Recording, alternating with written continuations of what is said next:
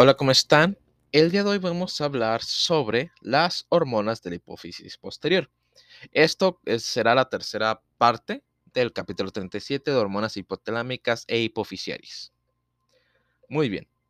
Las dos hormonas de la hipófisis posterior, la vasopresina y la oxitocina, se sintetizan en los cuerpos celulares neuronales del hipotálamo y se transportan a través de sus axones hacia la hipófisis posterior, donde se almacenan y luego se liberan en la circulación. Cada una tiene usos clínicos limitados, pero importantes. Oxitocina. La oxitocina es una hormona peptídica secretada por la hipófisis posterior. La oxitocina estimula las contracciones musculares en el útero y las contracciones mioepiteliales en la mama. Por tanto, está involucrada en el parto y la bajada de la leche. Durante la segunda mitad del embarazo, el músculo liso uterino muestra un aumento en la expresión de los receptores de la oxitocina y se vuelve cada vez más sensible a la acción estimulante de la oxitocina endógena. Química y farmacocinética. Estructura. La oxitocina es un péptido de nueve aminoácidos con un enlace cruzado de disulfuro intrapéptido. Su secuencia de, aminoácidos difiere de la vasopresina en las posiciones 3 y 8. Absorción, metabolismo y secreción. La oxitocina se administra por vía intravenosa ah, para la iniciación y el aumento del trabajo de parto. También se puede administrar por vía intramuscular por el control de la hemorragia postparto. La oxitocina no se une a las proteínas plasmáticas y se elimina rápidamente por los riñones y el hígado, con una semivida circulante de 5 minutos. Farmacodinámica. La oxitocina actúa a través de los receptores acoplados a la proteína G y el sistema de segundo mensajero eh, fosfoinosítidos calcio para contraer el músculo liso uterino. La oxitocina también estimula el lanzamiento de las prostaglandinas y los leucotrinos que aumentan la contracción uterina. En pequeñas dosis, la oxitocina aumenta la frecuencia y la fuerza de las contracciones uterinas. En dosis altas, produce una contracción sostenida. La oxitocina también causa la contracción de las células mioepiteliales que rodean los alvéolos mamarios, lo que conduce a una disminución de la leche. Sin la contracción inducida por la oxitocina, la lactancia normal no puede ocurrir. En concentraciones altas, la oxitocina tiene una débil actividad antidiurética y presora debido a la activación de los receptores de la vasopresina. Farmacología clínica. La oxitocina se usa para inducir el parto en condiciones que requieren un parto vaginal acelerado, como la diabetes materna no controlada, el empeoramiento de la preeclampsia, la infección intrauterina o la rotura de membranas después de 34 semanas de gestación. También se usa para aumentar el trabajo prolongado. Ah, la oxitocina también se puede utilizar en el periodo de posparto inmediato para detener el sangrado vaginal debido a la atonia uterina. Antes del parto, la oxitocina generalmente se administra por vía intravenosa a través de una bomba de infusión con monitorización eh, fetal y materna apropiada. Para la inducción del trabajo de parto se aumenta la velocidad de infusión inicial de 0.5 a 2 eh, mi- miliunidades minuto cada 30 a 60 minutos hasta que se establece un patrón de contracción fisiológica. La velocidad de infusión máxima es de 20 miliunidades minuto. Para el sangrado uterino posparto se agregan 10 a 40 unidades a un litro de dextrosa 5% y la velocidad de infusión se ajusta para controlar la atonia uterina. Alternativamente se puede administrar 10 unidades de oxitocina por inyección intramuscular.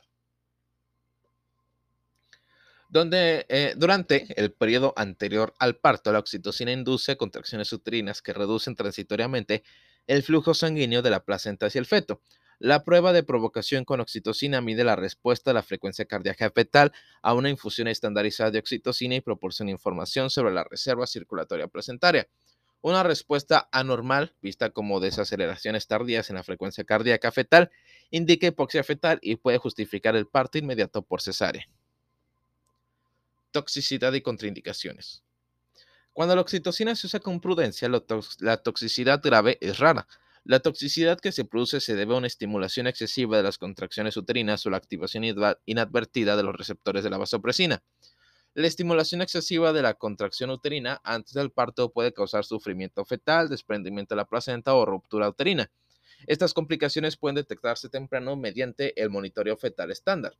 Las altas concentraciones de oxitocina con la activación de los receptores de la vasopresina pueden causar retención excesiva de líquidos o intoxicación por agua, lo que lleva a hiponatremia, insuficiencia cardíaca, convulsiones y muerte.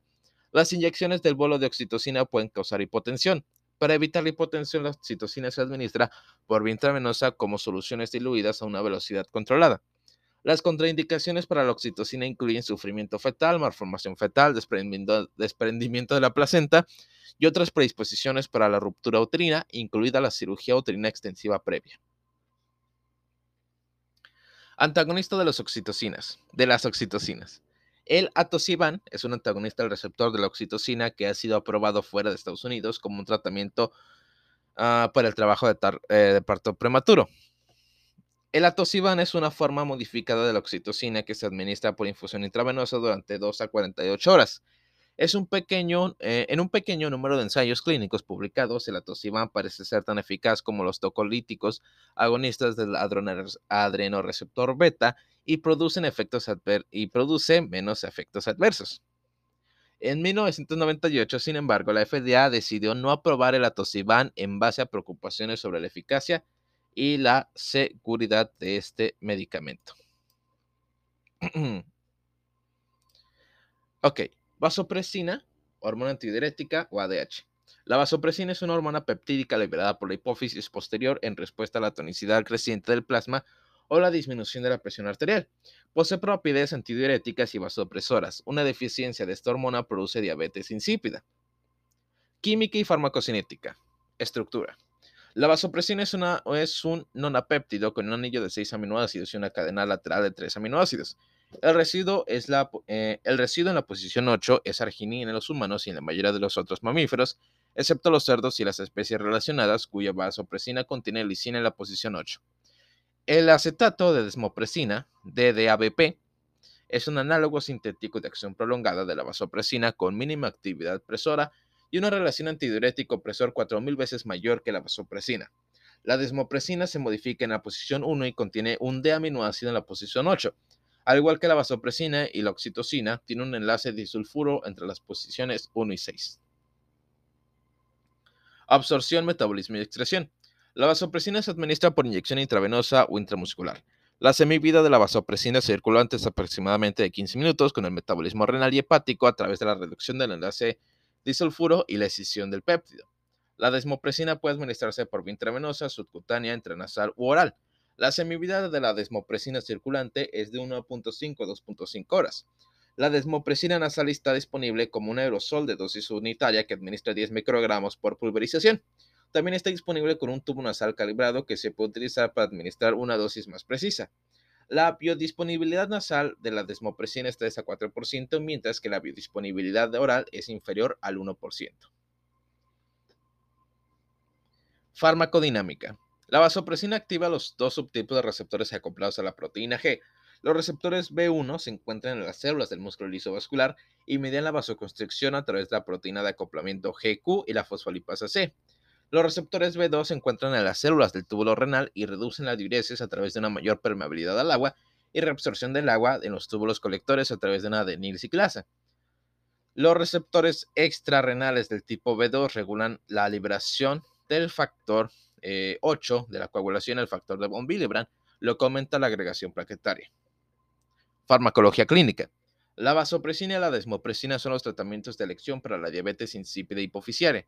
La dosificación de desmopresina es de 10 a 40 microgramos, o 0.1 a 0.4 mililitros, dos o tres dosis divididas, como un aerosol nasal o como una tableta oral, 0.1 a 0.2 miligramos dos o tres veces al día. La dosificación por inyección es de 1, de 1 a 4 microgramos, cada 12 a 24 horas, según sea necesario para la poliuria, la polidipsia o la hipernatremia. La terapia de desmopresina a la hora de acostarse por administración intranasal oral mejora la enuresis nocturna al disminuir la producción nocturna de orina. La infusión de vasopresina es efectiva en algunos casos de hemorragia eh, varicial, esofágica y sangría eh, diverticular colónica.